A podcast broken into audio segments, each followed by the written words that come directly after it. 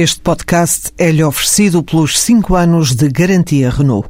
Um líder está sempre à frente do seu tempo. Em alguns casos, 5 anos. Qualidade Renault. 5 anos de garantia ou 150 mil quilómetros em toda a gama.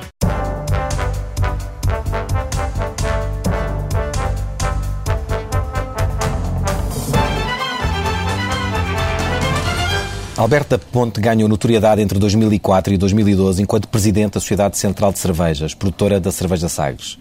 Há um ano foi nomeado vice-presidente da divisão da Heineken para a Europa Ocidental, cargo que ocupou durante muito pouco tempo. Em setembro, assumiu a presidência da RTP num momento particularmente conturbado.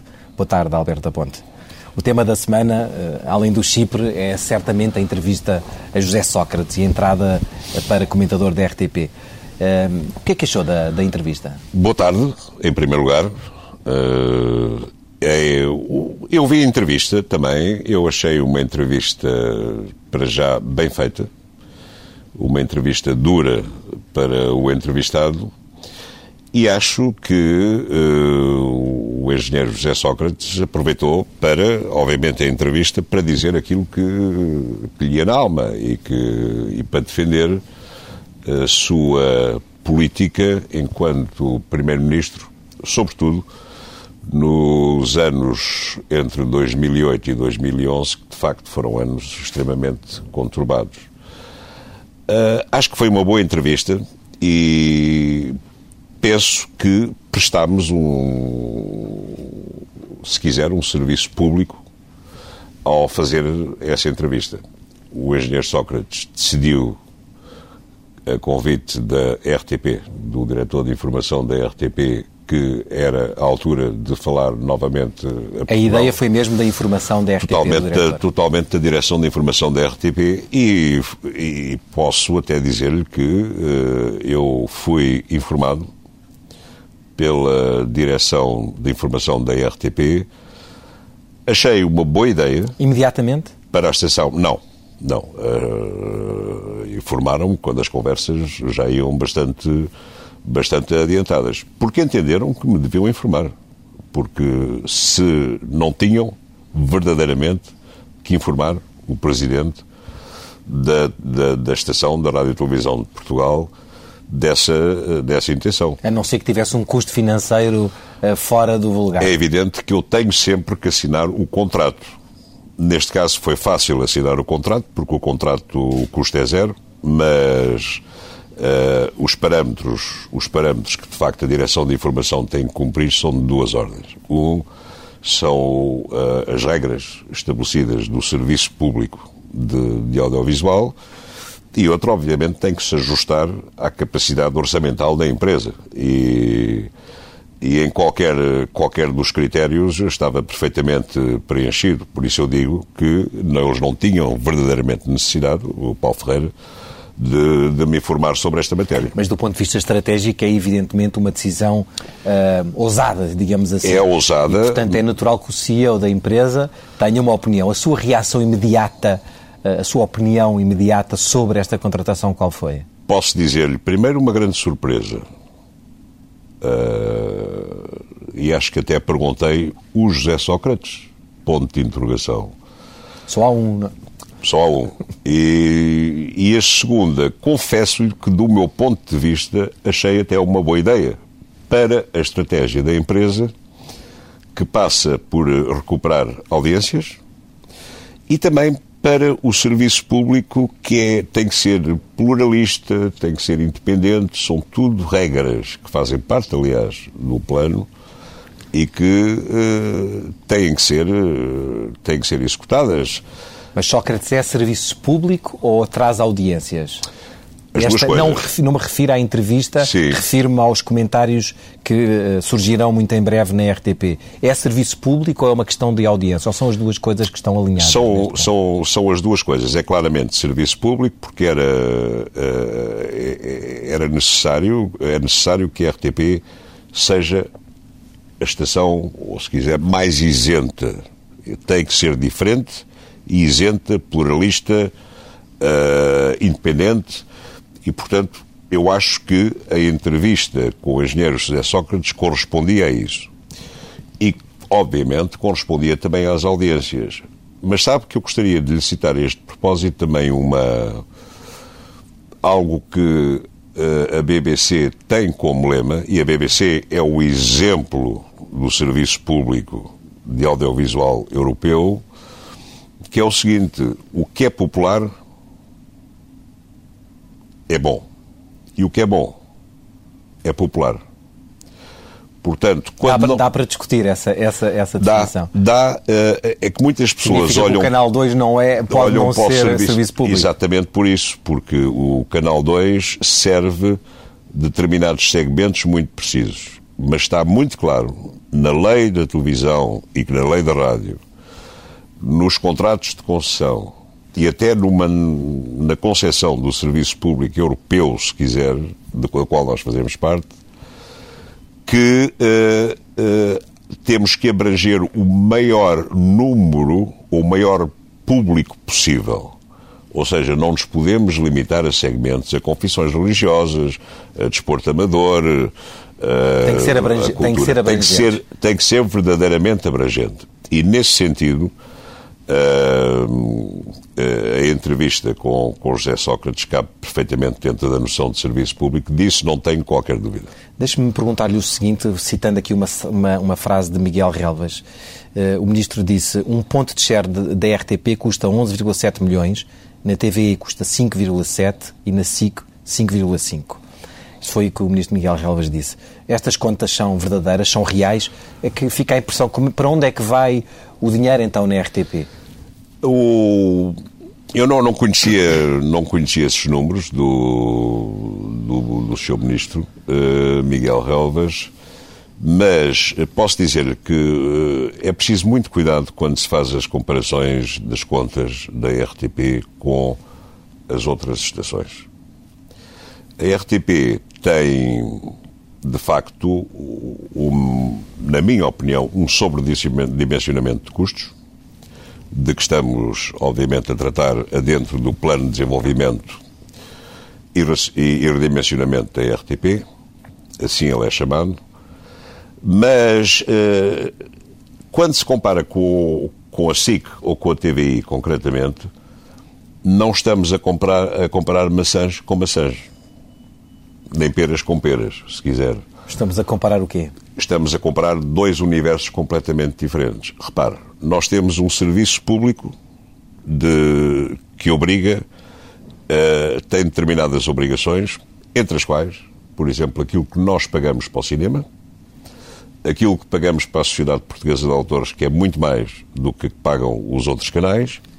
Nós temos três estações de rádio, obrigatoriamente, uma pluralista, a Antena 1, outra segmentada, a Antena 2, para os amantes da música clássica, e, e outra 3. para os jovens, que é a Antena 3. Para além dos outros canais. Além dos outros Temos os canais regionais. Nós já lá vamos, RTP, já, já, já vamos a... Portanto, é preciso, para fazer uma comparação correta... Mas este é número é estirpar... possível, esta diferença de 11,7 para 5,7 é uma diferença possível? Ou seja, mesmo que o número não seja exatamente este, é para o dobro... André, custo... não lhe consigo responder porque eu, não, eu nunca não conheço esses números concretos. Tenho que admitir que o, seu, que, que o seu ministro disse é porque tinha alguma base de informação para o fazer. Agora, o pecado de comparar a RTP com a SIC e a TVI é um pecado e é sempre muito perigoso, porque estamos a comparar dois universos e em gestão, em economia uh, da empresa, como sabe, isso não se pode fazer, porque senão os números não são, não são fiáveis. De modo que, agora, se me disserem que a RTP precisa de estar mais enxuta do ponto de vista de custos, isso eu sempre o disse, e tanto que temos um plano exatamente que parte desse plano é para fazer isso. Vamos então falar sobre esse plano. A RTP tem que diminuir, entre outras coisas, os custos com pessoal em qualquer coisa como 30%, quase, quase 30% de diminuição. 28. Isto uh, pode, exatamente, pode significar a saída uh, de muita gente. Podemos estar a falar até de 400, 500 pessoas no universo de 2 mil. Corrija-me se os números não Sim. forem exatamente estes. Sim. Uh, pode ser por acordo ou por despedimento coletivo, isso já sabemos. o que lhe pergunto é, isto é um corte muito grande. Há assim tanta gente a mais na RTP? Nós uh, pensamos que o, a nossa base, em primeiro lugar, são os custos. E vamos começar por dizer uma coisa muito simples. A partir de 2014, a RTP tem que sobreviver com as receitas da contribuição para o audiovisual, a chamada CAD. Que é quanto? Que é cerca de 145 milhões de euros. E tem que sobreviver com umas receitas de publicidade que nós estimamos que em 2014 não cedam os 40 milhões tem de euros. habituar-se a viver sem indenização compensatória. Portanto, tem que se viver com qualquer coisa entre 180 e 190 milhões de euros de receita. O que significa que, não podendo nós cortar mais nos chamados custos de grelha, porque a nossa função é produzir conteúdos, portanto, sem isso não valeria a pena existir, eh, eh, resta-nos dois custos. Os custos com os fornecimentos, ou dois tipos de custo, melhor, os fornecimentos e serviços externos, que é onde há uma, um corte da ordem dos 3, 4 milhões para 2014, e, de facto, um corte de cerca de 21 milhões de euros de custos com pessoal. Agora, custos com pessoal, o que é que é? Há várias, há, há várias rubricas que podem estar aqui. Uma, certamente, não nego, é o número de trabalhadores. Outras são as chamadas uh, regalias que podem ser cortadas. Nós temos um acordo de empresa que neste momento está denunciado pela administração, como Isso, sabe. que limita, por exemplo, o número de horas, é isso? De, de número de horas por, por, de, por funcionário de trabalho? Uh, Pode-se alargar esse número de horas, tem, é isso? Tem Para coisas como a mobilidade, por exemplo, pode, pode alargar esse, esse número de horas, tem um determinado tipo de compensações ou de ou de benesses, se quiser, que podem ser questionadas e que têm que ser questionadas nos tempos que correm. Um exemplo? Uh, sei lá, de, de, determinadas despesas de deslocação, determinadas contribuições que, de, de, de estrutura. Mas seja concreto, se possível, para nós percebermos o que é que, de que é que estamos a falar. É muito difícil, é muito difícil entrar agora no concreto disso porque faz parte de um acordo de um acordo de empresa. Esse acordo de empresa está a ser discutido. Eu neste momento devo essa discussão mais aos sindicatos do que a tornar pública. Eu posso, o que eu devo e posso dizer é que há disposição da parte dos sindicatos para negociar esse acordo. E há uma forte vontade nossa para negociar isso com justiça, mas também com um critério objetivo e racional que tem muito que ver com os tempos que Portugal está a passar. Uhum. Mas vamos uh, refocar novamente a nossa conversa na questão dos custos com pessoal. Sim. Uh, a RTP tem um plano uh, de restrições amigáveis em curso. os funcionários que queiram aderir têm até segunda-feira para o fazer. A Comissão de Trabalhadores queixou-se queixou de falta de tempo para que as pessoas pudessem Sim. tomar uma decisão e pediu um adiamento desse prazo. Vai, esse prazo vai ser alargado? eu não posso negar que há um que há um certo racional na petição que nos foi feita uma vez que agora vamos entrar no período do, da Páscoa e, portanto, que há muitas pessoas que estão... Quantas pessoas já aderiram até agora ao plano? Nós, neste momento, podemos estar já a falar do, se a memória não me falha, de umas 70 ou 80 pessoas. Uhum. Uh, o excedente que for necessário uh, cortar em custos com pessoal vai ser, então, através de um despedimento coletivo? Uh, não Eu sempre disse, e volto a dizer, que se for necessário para chegar ao número a que temos que chegar para viabilizar a Rádio Televisão Portugal. Os tais 28% sem, de corte nos sem salariais. exigir mais, sem exigir mais do, dos portugueses, que esse número, que esse, que esse enfim, que essa solução terá, terá que ser encarada. Mas gostava, francamente, também de dizer que eh, nós, quando falamos de custos de redimensionamento, temos, temos uh, que olhar para isto em vários capítulos que, se me permite, eu vou aqui socorrer-me socorrer do próprio plano para além dos custos de redimensionamento que, tem, que, temos, que temos que ter, nós uh, uh, temos que pensar que uh, há várias rubricas onde isso pode ser cortada. Cortado os custos que podem ser, de facto, pessoal, podem ser resultantes da mobilidade, podem ser resultantes da, do, do conseguirmos negociar em termos do acordo de empresa. Podem ser eh, resultantes de várias outras coisas que podem estar associadas às rubricas com custos de pessoal, como, por exemplo, uma maior sensibilização na questão das viagens. Lembro que nós temos delegações espalhadas pelo país e muitas vezes não será necessário deslocar. Nós tivemos um exemplo muito recente, quando foi do tornado do Algarve, onde fizemos deslocar uma equipa do Alentejo e do Algarve, que fez uma reportagem excelente. Não foi necessário ir uma equipa de Lisboa.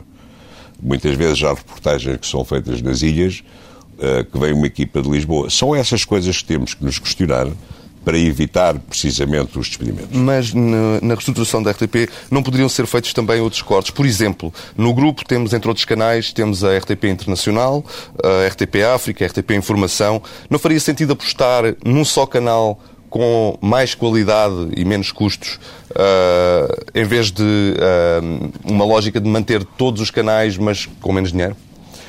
Uh, repare, uh, nós temos uh, obrigações que têm que ver com o, o serviço público e esse obriga-nos, em termos de televisão, pelo menos a dois canais, a RTP1 e a, a RTP2.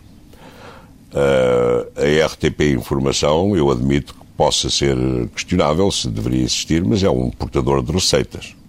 É um portador de receitas e, portanto, não pode, não pode ser ignorada. Agora devo dizer-lhe uma coisa. Portugal é o país da Europa com menos canais de oferta livre.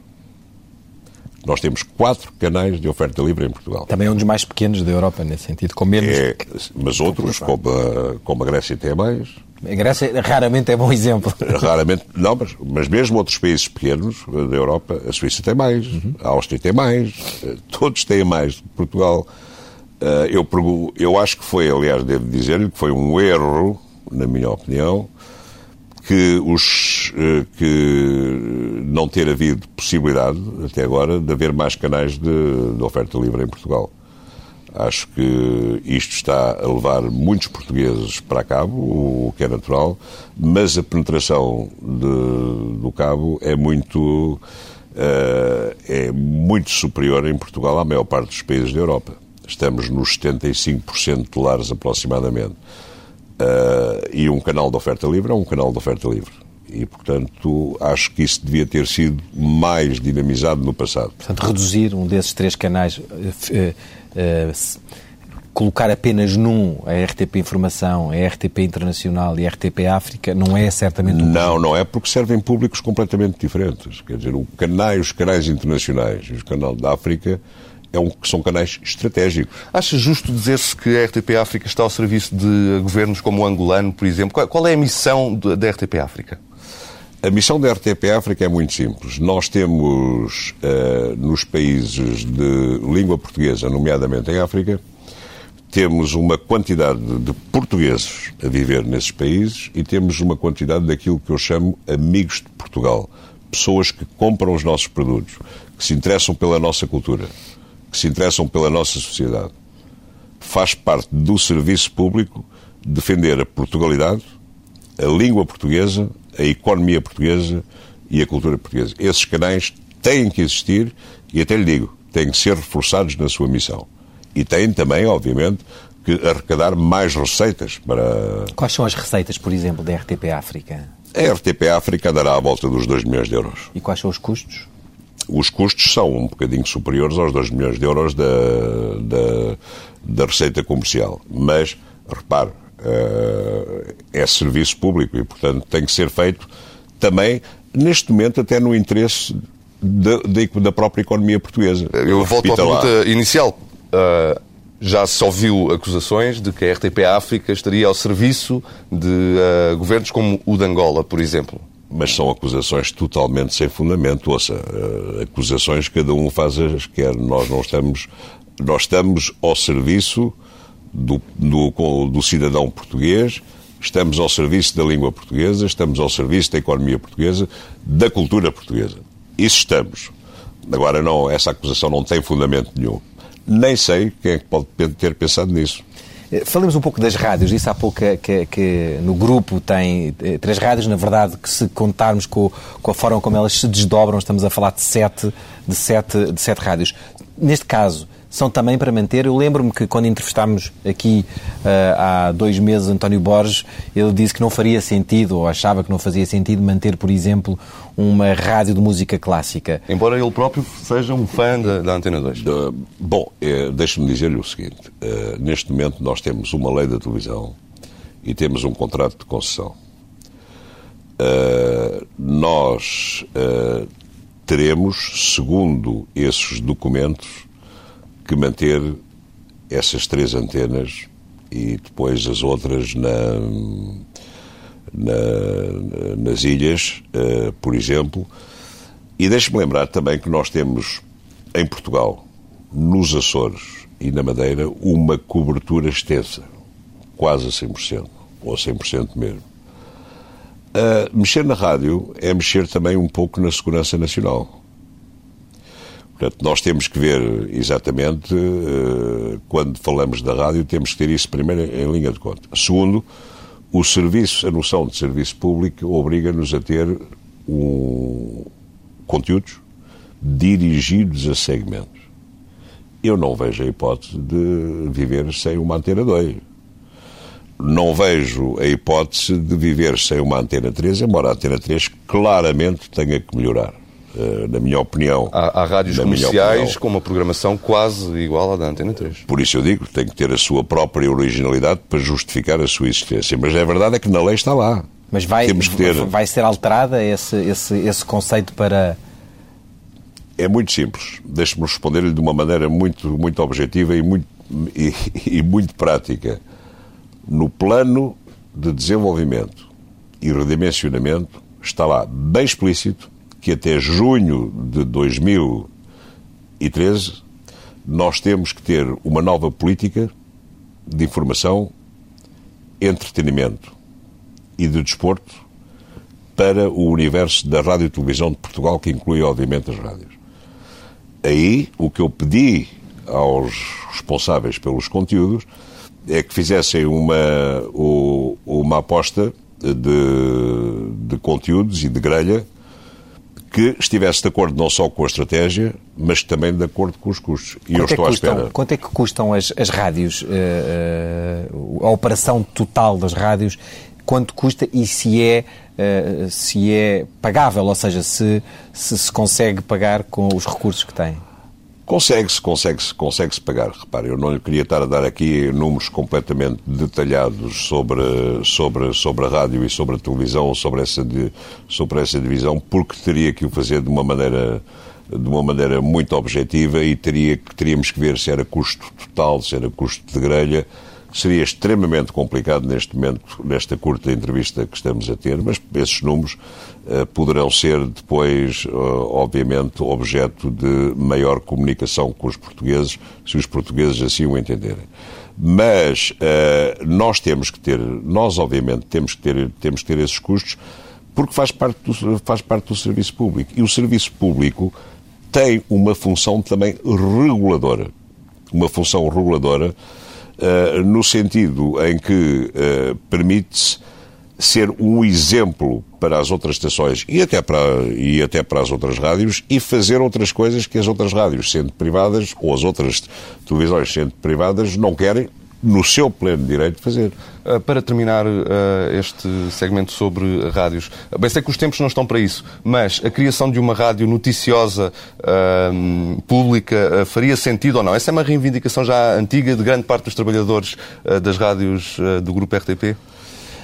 Ouça, isso compete, compete sinceramente, eu posso só dizer que compete de facto às responsáveis de conteúdos fazer, fazer essa proposta. Nós eu respeito perfeitamente as limitações que um presidente da Rádio e Televisão de Portugal tem que ter, eh, assim como os diretores de conteúdos têm que respeitar aquilo que a estratégia da empresa não diz. Quer, não quero meter a força em seara alheia, é isso? Não devo. Não devo meter a força em seara alheia. Muito... Devo exigir. Eu tive a ocasião de dizer isso eh, uma vez, na, recentemente, na Assembleia da República. Se um diretor, qualquer que ele seja, não cumprir os objetivos, eu tenho o direito, mais do que isto, tenho o dever de fazer duas coisas. Uma é alertá-lo uma vez, mas nunca deixarei que o mesmo erro seja cometido duas vezes. Deixe-me volte, voltemos, uh, voltemos à, à televisão. O, o, acha que faz sentido o canal público ter, por exemplo, tetos salariais relativamente controlados para as principais caras do entretenimento, enfim, Catarina Furtado, a Carlos Malato, ou acha que corria o risco, estando no mercado competitivo, de perder audiências e, pior, perder a identidade, porque muitas vezes essas caras são a identidade do canal? A, a questão, a questão do, a questão, eu chamo-lhe, há quem lhe chame vedetas, eu prefiro chamar-lhe profissionais do entretenimento. Uh, e é a mesma coisa exatamente que com a questão dos trabalhadores. Ninguém, ninguém, toda a gente fala dos trabalhadores da RTP, ninguém fala de quantos trabalhadores é que já saíram no vosso grupo, quantos trabalhadores é que saíram fala, no grupo imprensa.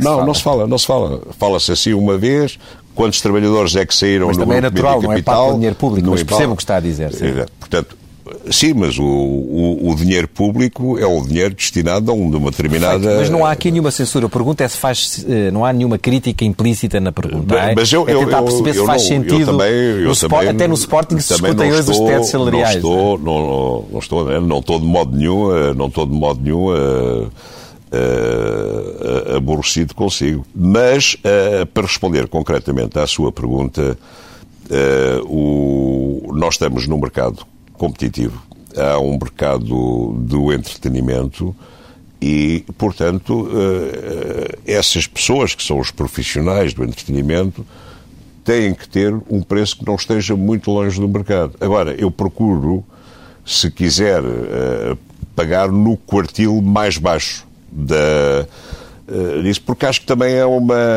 é uma é de facto uma política correta de, de recursos humanos nos tempos que correm. E, e isso acho que é Portanto, muito importante. pagar bem, mas não pagar excessivamente bem, ter algum Não pagar decor, excessivamente bem. Assim. Daí, que, daí que uma das primeiras uh, medidas que foram tomadas foi renegociar com todos, sem exceção, uh, alguns cortes salariais que atingiram e já os 30%. está terminada essa, está, essa, com todos? Sem exceção. E não houve ninguém que recusasse, portanto, pelo Não, ninguém que recusou. Se me perguntarem se as pessoas ficaram contentes com a é proposta, é evidente que não. É evidente que não. Se me perguntar que se as pessoas compreenderam, compreenderam. E isso é algo que eu gostaria de registrar, como é evidente. A, a, a RTP, portanto, vai perder no próximo ano uh, o dinheiro do orçamento do Estado. Uh, mas, entretanto, já disse que gostaria provavelmente de ver aumentada a taxa audiovisual. Eu fiquei com essa impressão. Eu pergunto-lhe o seguinte: se por um lado se perde o Orçamento de Estado e se perde mais dinheiro, enfim, eh, eh, da, da taxa audiovisual paga pelas, pelas pessoas, isso não significa que a RTP que herdou já estava suficientemente enxuta e que de facto é preciso mais dinheiro para, para o serviço público? Uh, significaria, se fosse verdade, que eu vou propor o aumento da contribuição de audiovisual. No plano de desenvolvimento e redimensionamento, há uma previsão do aumento da contribuição ao audiovisual em 2016 de 2%. A única coisa que está escrita no plano, e lá está, uh, estas paixões que se geram à volta da RTP, que foi interpretada como sendo uma proposta de aumento foi da contribuição audiovisual, é que uh, o que se diz é que nós vamos fazer um estudo como já fizemos em 2010, da percepção da RTP pelo cidadão, pelo consumidor cidadão, para ver, eventualmente, se poderemos, é mais ou menos assim que está escrito. Estão dispostas, é, certo. Estão dispostos. Se não estiverem, não há. Se disserem estamos dispostos, por exemplo, se qualquer coisa, nós poderemos considerar isso. Mas, do ponto de vista da linha financeira projetada, só em 2016, 2% disse que queria ter mais futebol na RTP. Uh, pelo menos li isso de forma muito clara. No meio desta contenção anunciada, há dinheiro para comprar esses direitos. Uh, uh, e há clima para comprar esse direito? O serviço público, na minha opinião, isto não tenho dúvidas nenhumas, devia dar mais futebol do que está a dar. E futebol é a Primeira Liga? É, é, é... Pode ser a Primeira Liga. Nós, por exemplo, vamos dar a final da taça e a final da Supertaça. Isso é obrigatório por lei, a final da taça, segundo os, as obrigações. Agora, eu veria com muito bons olhos que eh, na próxima deliberação ministerial estivesse incluída a Primeira Liga. Uh, por falar em, em, investimentos, além desse, do futebol, que vai ser certamente polémico, um, ehm, faz sentido ou faria sentido apostar também mais na informação? Por exemplo, aumentar os correspondentes internacionais da RTP e das rádios. A informação em Portugal é muito paroquial se comparada com outros países. Você vai à Espanha e vê que um telejornal tem uh, público, tem correspondentes em todo o mundo. Tem 7, 8, 9 de, de, de Pequim, a Nova Iorque, a América Latina. Em Portugal, uh, os correspondentes são muito, uh, são poucos. e a RTP é dos que tem mais, mesmo assim. Há esse é. investimento previsto ou não? Não é, não é estritamente necessário, porque o nosso, a nossa uh, dose de informação comparada com a, ou a percentagem de informação que nós damos dentro do entretenimento, do desporto e etc., é superior, já bastante superior à que dão, à que dão os outros canais. Ao que dão os outros, sim, mas do ponto de vista, se compararmos com a Espanha, que está aqui ao lado, ou com a Itália, ou com a França, enfim, com todos os nossos parceiros, provavelmente até com os gregos, a verdade é que a RTP, de longe, sendo a que tem mais correspondentes em Portugal, comparando com a SIC e com a TVI, nomeadamente, e com as outras, e, com, e no caso das rádios, a verdade é que tem uma oferta muito limitada e por, e por isso vivemos, temos a sensação que o mundo que vemos é muito através das agências de informação e não através de reportagens diárias feitas por equipas em não, Paris, em Roma. Ouça, ouça, ainda bem que fala de Roma. Teve a oportunidade de ver a cobertura da RTP em Roma. Uhum. Foi a primeira estação a dar a notícia do fumo branco. Estivemos lá uma equipa residente durante dias e dias. Fomos nós que fizemos essa cobertura. Quando houve este infeliz acidente nos Açores, às 4 horas da manhã, a Antena 1 estava a dar, estava a dar essa cobertura. Portanto, eu acho que não revejo, não me revejo nessa nessa, enfim, nessa crítica e acho que os nossos correspondentes têm estado lá e quando há o acontecimento, nós somos sempre os primeiros a estar lá. Isso não tenho dúvidas nenhumas. Pelo menos, agora que estou mais atento a isto, é o que eu tenho, é o que eu tenho constatado.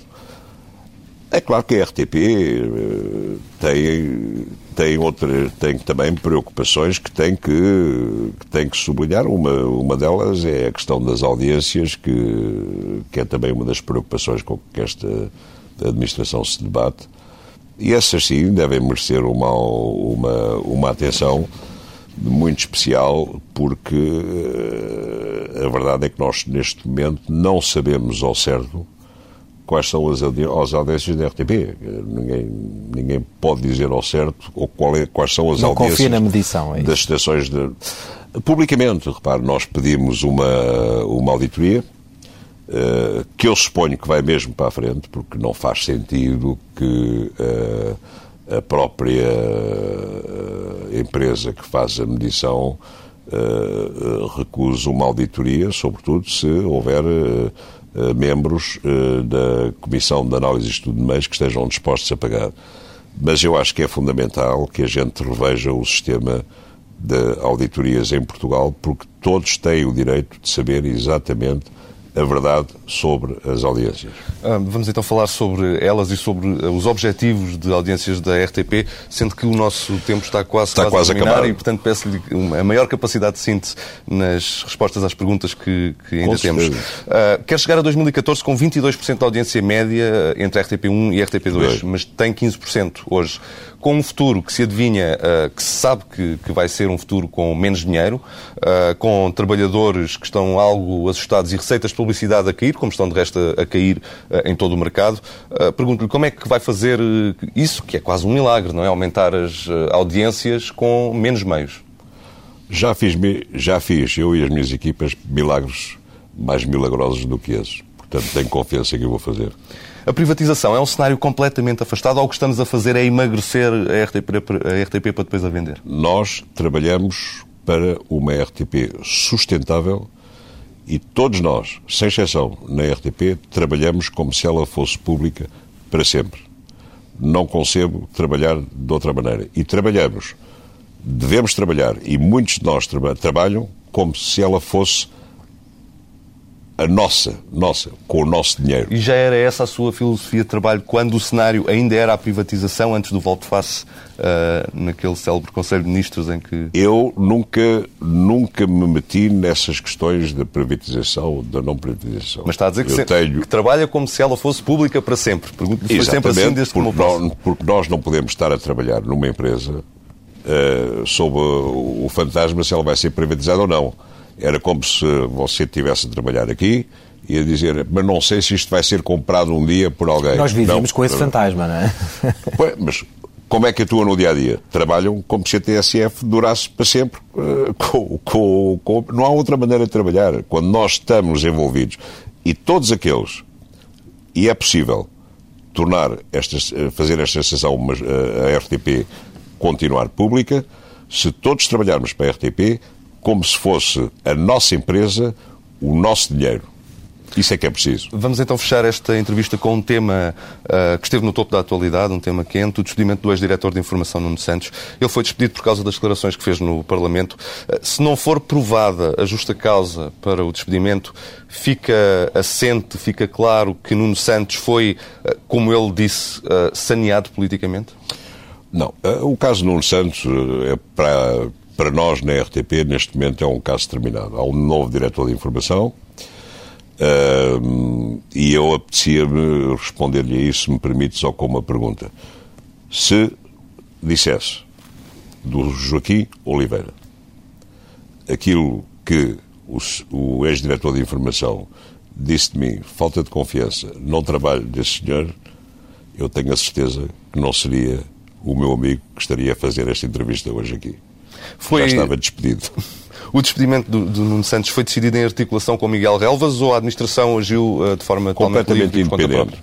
Completamente independente, porque tal como tal como aconteceu com o engenheiro José Sócrates e com a entrevista, o ministro foi informado um, um dia antes, na minha opinião, por mera cortesia do presidente da RTP. Não tinha o dever de o informar. No caso do Nuno Santos, quando o Nuno Santos se demitiu, eu informei o ministro que tinha, se tinha demitido o diretor de informação, porque acho que é um facto relevante e que devia isso para com o ministro. O ministro Miguel Elves não interfere. Já tive a ocasião de dizer e quero repetir taxativamente. E mesmo sem interferir diretamente, as declarações públicas constantes do ministro Miguel Relvas sobre a RTP não uh, prejudicam ou não restringem de alguma forma o campo de ação da administração? Não, eh, restringir não, não restringem. Que uh, toda a polémica que se gerou à volta da RTP nos últimos 18 meses prejudicou a RTP, prejudicou. Prejudicou a imagem da RTP, prejudicou a relação da RTP com os portugueses. Portanto, eu acho que seria bom se todos nós, agora, uh, fizéssemos uma espécie de período de silêncio sobre a RTP. Agora, todas as declarações que se fazem sobre a RTP uh, eh, prejudicam, mas isso é quase impossível. Repare, uh, como dizia alguém da BBC, um dos ex-presidentes da BBC, a Inglaterra, para além da BBC, mais polémica só o Serviço Nacional de Saúde em inglês. Em Portugal é a mesma coisa. É quase a mesma coisa. Doutor Alberto Aponte, obrigado. Muito obrigado, sou eu. Foi um prazer estar convosco. Muito obrigado.